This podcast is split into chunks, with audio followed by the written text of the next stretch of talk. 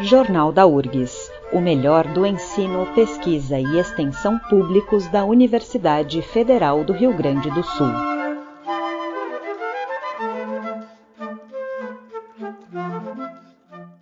Neste Jornal da URGS apresentamos o quadro especial sobre as pesquisas realizadas aqui na universidade.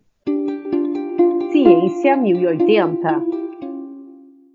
as recentes denúncias de trabalhadores submetidos a condições de trabalho análogo à escravidão chocaram a sociedade, o que leva a questionamentos das razões para casos como esses seguirem acontecendo.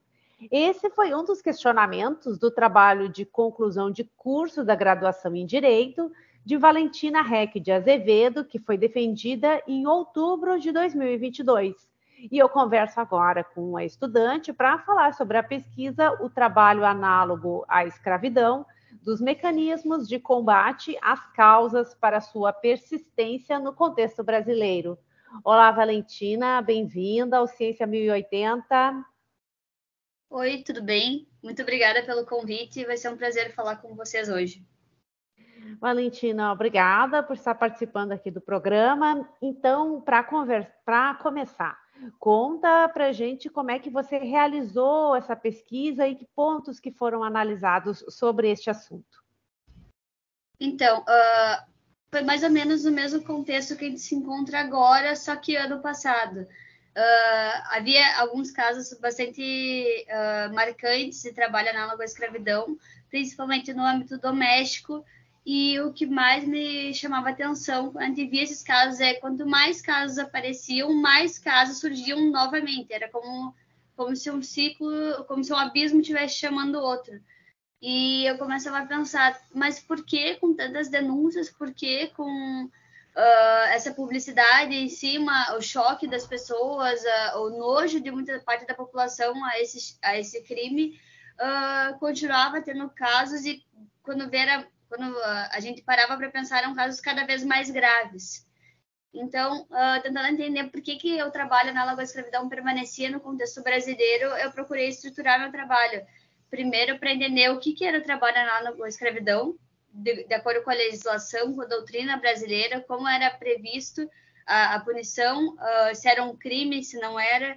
e entender quais mecanismos de defesa operavam para ter uma defesa ao trabalhador e por que que em alguns casos eles não funcionavam, talvez na maioria dos casos, porque se o trabalho análogo à escravidão continua aparecendo, é porque alguma coisa nos mecanismos não estão funcionando. E foi assim que eu procurei estruturar o trabalho da minha pesquisa, para entender o que, que era o trabalho análogo à escravidão, quais eram os mecanismos de defesa e por que, que esses mecanismos, de certa forma, não estavam uh, sendo suficientes ou estavam sendo,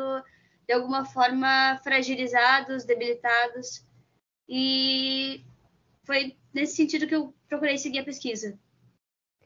E, Valentina, quais foram as principais observações que você fez, tanto sobre a caracterização do trabalho análogo, como de quais são os mecanismos que existem para combater a escravidão moderna? Então, principalmente em relação ao trabalho análogo à escravidão, uh, eu cheguei à conclusão e é óbvio que ela uh, não tem uma previsão exatamente no Código uh, Trabalhista, na CLT, mas ela tem uma previsão no Código Penal, ou seja, é realmente um crime o que se comete. Tem a questão da relação de trabalho, que é central, mas também é um crime contra essa pessoa e contra a dignidade da, da própria, do próprio trabalhador, não só enquanto trabalhador, mas enquanto, enquanto pessoa humana. Uh, então, é, existe o artigo 149 do Código Penal, que é o artigo que proíbe esse crime, e ele antigamente ele era mais restrito e hoje ele é mais amplo para incluir situações que se enquadram basicamente em quatro categorias, que é o trabalho forçado, a jornada exaustiva, o trabalho em condições degradantes e a, o trabalho que a pessoa uh, tem a restrição da locomoção por dívida contraída. E nesse, nessas quatro classificações uh, existe uma amplitude que pode dificultar, às vezes, uh, uh, enquadrar o crime, mas o objetivo do que foi feito, da amplitude, era para que eh, não fosse só situações onde a pessoa fosse presa, estivesse praticamente acorrentada, como se fosse um escravo nessa situação de trabalho, mas que ela estivesse sofrendo outras violações que estivessem afligindo a sua capacidade uh, de decidir, de permanecer ali, e assim se tornasse, uh, estaria numa condição análoga à escravidão. Uh, quantos mecanismos, uh, existem mecanismos mais básicos e mecanismos que foram sendo aprimorados ao longo do tempo, justamente pela dificuldade que se tem de coibir esse crime, uh, pela a capacidade de, que os infratores têm de, como que eu posso dizer, de achar saídas uh, para não serem punidos, para continuar lucrando, para continuar uh, cometendo a, as suas infrações. a primeira e mais básica é, obviamente, a fiscalização, que é realizada tanto pelos auditores fiscais do trabalho, que são vinculados ao Ministério do, do Trabalho, quanto pelos grupos especiais de fiscalização, que são justamente aqueles grupos de, que são têm seu trabalho mais voltado a proibir, a, a proibir, a fiscalizar e a impedir o trabalho análogo à escravidão, que são grupos mais especializados que têm a sua formação mais voltada a isso. Tem a ação penal também, por se tratar de um crime, uh, que pode não só ser em relação ao artigo 149, que é transformar a pessoa numa condição análoga de escravo, submeter essa pessoa a essa condição, mas também, em muitos casos, existe a retenção de documentos e o próprio aliciamento do trabalhador, que muitas vezes é enganado em condições mentirosas de ofertas de trabalho que não existe, que não existem. Uh, e também existe a ação civil pública, justamente para reparar os uh, prejuízos causados, que pode ser tanto em questão de financeira como questão de obrigação do, a pessoa que está sendo responsabilizada de fazer alguma ação, de agir em prol desses trabalhadores que foram resgatados. Uh, existem as varas itinerantes, a, li a, lista suja e a expropriação de terras. As varas itinerantes uh, surgiram a, a partir de uma da visão que se teve da dificuldade de chegar em determinados locais, de chegar em determinados uh, trabalhadores. Como a gente percebe, o Brasil é um país muito amplo e muitas vezes uh, o acesso dos trabalhadores, a própria justiça do trabalho é falho e, e débil. Então, o que, que acontece? As várias itinerantes que foram uh, sendo efetivadas através de uma emenda constitucional, ela atua nesses, nessas regiões que não haveria justiça do trabalho, uh, existe esse deslocamento para outras cidades, em questões de comunidades ribeirinhas, elas, ela muitas vezes funciona até mesmo dentro de embarcações para levar essas situações de para chegar nessas situações de trabalho análogo à escravidão, inclusive em regiões que são bem longe da do centro de vamos dizer centro do que gente considera de uma cidade mais globalizada, da justiça que tem a justiça do trabalho uh, estruturada ou a própria justiça uh, normal, a justiça federal, a justiça das primeiras instâncias. Então, muitas vezes, o trabalhador tem essa dificuldade para chegar, para fazer a denúncia, ou até mesmo para ter seu processo julgado. E essas várias itinerantes, eles trabalham justamente com a ação dos grupos móveis, uh, em conjunto, para quando se descobre a questão do trabalho análogo à escravidão, por exemplo, em regiões como na Amazônia ou no norte, que são regiões muito distantes, muito distantes às vezes das, das grandes cidades, a a situação que se vê do trabalho análogo à escravidão. Nesse sentido, elas trabalham para levar a justiça para esse momento, para já quando os trabalhadores têm a sua liberdade uh, reassegurada, eles conseguirem uh, o pagamento de verbas e outras coisas nesse sentido. E, para mim, um dos mais importantes é a lista suja, que são em relação a uma punição que também uh, cai sobre esse agente infrator e sobre a empresa, provavelmente, que está, porque geralmente a maioria da, das condições de trabalho análogo à escravidão não é ai, um empregador que vai lá e contrata diretamente o trabalhador. Não, geralmente são empresas que se revestem da empresas uh, tanto no setor agrícola quanto agora do setor também da Uh, dos vinhos ali em Bento, então são grandes empresas muitas vezes que se utilizam dessa forma de trabalho para conseguir aumentar os lucros, para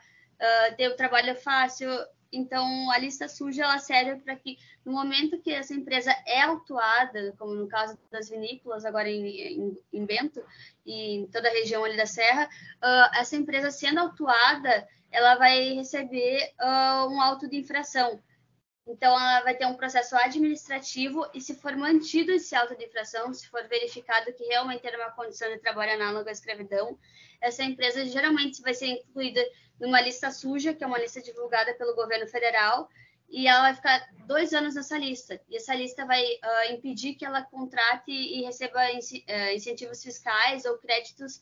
subsidiados uh, que têm origem ou no governo ou até mesmo em bancos privados, que se comprometem, então, a vendo essa lista, não repassarem verbas. E isso é uma questão muito importante, porque no caso de grandes empresas, uh, que trabalham muitas vezes com incentivos fiscais ou fazem negociações com bancos, isso vai, trabalhar vai atrapalhar toda a questão financeira da empresa, uh, impedindo assim que a lucratividade do sistema, que a pessoa não venha uh, a receber um proveito pelo crime que está que tá cometendo. E assim, isso diminua a possibilidade de que ela, ela utilize e empregue trabalho escravo, sendo prejudicada. E a própria expropriação de terras, que infelizmente não funciona muito bem, uh, por algumas razões que eu vou explicar, mas ela serve justamente para que nesses locais, seja uh, áreas urbanas ou rurais, que seja verificada essa, essa condição dos trabalhadores, que haja possibilidade de tu expropriar as terras e destinar elas à reforma agrária. Então, impedindo assim que a, a a má utilização, a, esse desvio da função social da propriedade uh, continue e que a terra continue a gerar lucro para uma pessoa que, na verdade, não teve nenhum respeito com a vida humana, nenhum, uh, nenhum uh, vamos dizer, amor ao próximo. E o problema da, da expropriação de terras é que ela está no artigo 253 da Constituição, mas ao ser colocada ali, ela carrega a expressão uh, serão expropriadas as terras onde for verificado o trabalho escravo uh, na forma da lei. E esse na forma da lei foi uma inclusão, principalmente na hora que o, uh, que o legislativo estava fazendo a lei, para tentar restringir a eficácia, tornar a, lei, a, a possibilidade da expropriação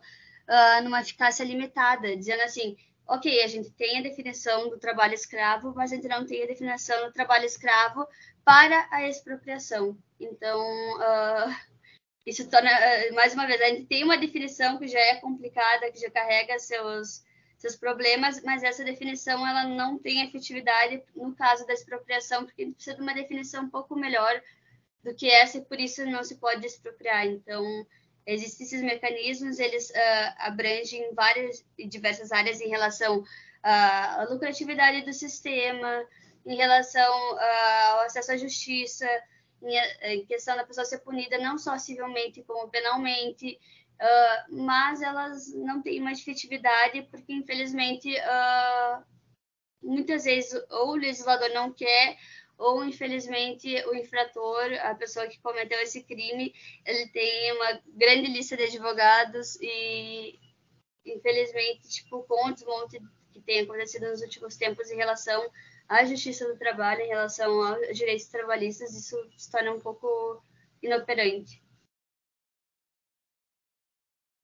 E Valentina, a partir da sua pesquisa, né, você já adiantou um pouquinho quais seriam as causas para o trabalho análogo à escravidão continuar acontecendo. Como é que Isso. se poderiam, uh, que medidas que teriam que ser adotadas para realmente caminhar no sentido de erradicar esse tipo de exploração humana?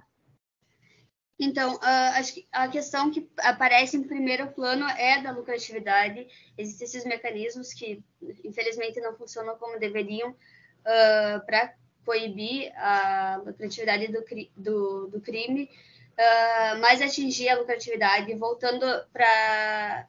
principalmente para a perda financeira das empresas que são uh, flagradas nessa situação, seja tipo a retirada das empresas que estão na bolsa de valores, porque existe essa previsão principalmente na,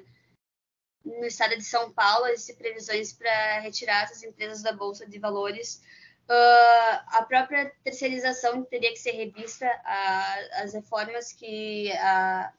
a reforma trabalhista, as mudanças que a reforma trabalhista possibilitou, possibilitou em relação à terceirização que acaba permitindo que as empresas, uh, de maneira geral, digam: não, mas eu fui eu que cometi o trabalho análogo à escravidão, eu, eu contratei ele e ele fez errado, eu não sabia. Então, é uma coisa que dificulta, infelizmente, a, a punição, a própria fragilidade em relação ao desmonte que tem ocorrido do governo, tanto das fiscalizações, uh, como na questão de repassar verba para proteger não só para remunerar, mas proteger também os agentes fiscais, para fomentar uh, os deslocamentos dessas pessoas que precisam muitas vezes uh, uh, andar diversos quilômetros para chegar na, em fazendas ou em regiões que o trabalho análogo à escravidão está sendo utilizados. a própria tentativa de mudar a legislação ela tem que ser barrada, ela tem que ser cobrada tanto pela, pela população quanto das políticos que estão interessados para impedir que uh, o próprio conceito que tem essas falhas é muito amplo muitas vezes, mas que o conceito não seja diminuído, porque ele já é difícil, uh, incluindo questões como as condições degradantes de trabalho, que é um conceito bem amplo, mas que, se tu for ver, abrange a maior parte das condenações penais. Então, é, o que, que eu preciso fazer? Que esteja efetividade nas ações penais, que as penas sejam levadas em consideração, que haja um esforço da sociedade, seja da população para cobrar, seja do legislador para realmente uh, manter o conceito, quanto dos juízes de realmente punir. Porque muitas vezes acontece tudo isso, como eu falei, é um crime, a previsão maior é no Código Penal, mas chega na justiça uh, penal e não existe punição. Então, existem esses mecanismos, eles são e deveriam ser efetivos, eles são bons mecanismos, eles abrangem diversos uh, uh,